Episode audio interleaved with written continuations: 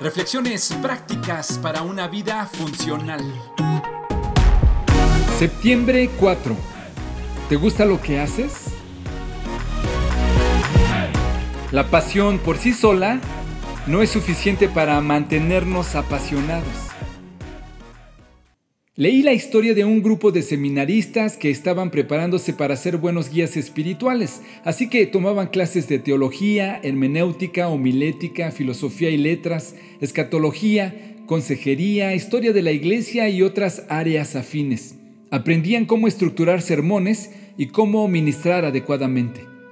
Un día por la mañana su mentor les dijo que ese día comenzarían a recibir una asignatura nueva. Les presentó a su nuevo profesor quien les pidió de entrada que levantaran la mano los que estaban en el seminario por obligación o por presión de algún tipo. Dio algunos segundos para que lo pensaran y nadie levantó la mano.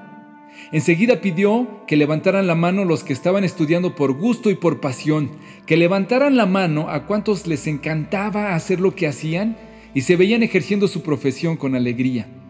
En esta ocasión todos levantaron la mano. Enseguida se presentó y les explicó que él era preparador físico de profesión que había sido contratado para activar físicamente a todos los seminaristas. Comenzó a escribir algunas ideas en el pizarrón y pidió que las copiara.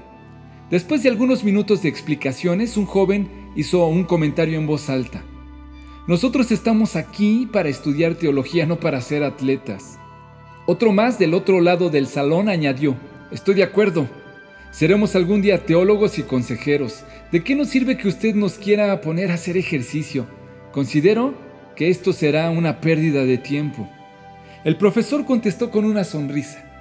La razón de animarlos a esto es la siguiente.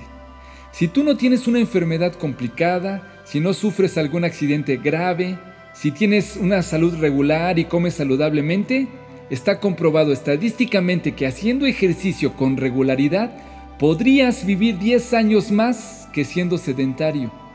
Eso significa que si realmente aman lo que hacen como según dicen, haciendo ejercicio, tendrán 10 años más de vida para hacer lo que los apasiona. Quizá, igual que estos seminaristas, piensas que tu área de trabajo o tu desempeño no requiere ejercicio físico. Piénsalo bien. ¿Qué tanto amas a tu familia? ¿Qué tanto te apasiona lo que haces? ¿Cuánto tiempo más calculas que te llevará a alcanzar lo que quieres? ¿Te gustarían unos 10 años más de vida para hacer lo que te gusta y disfrutar con los tuyos? ¿Qué tanto te ejercitas? La gente que en verdad tiene pasión por lo que hace debe entender que la pasión por sí sola no es suficiente para mantenernos apasionados.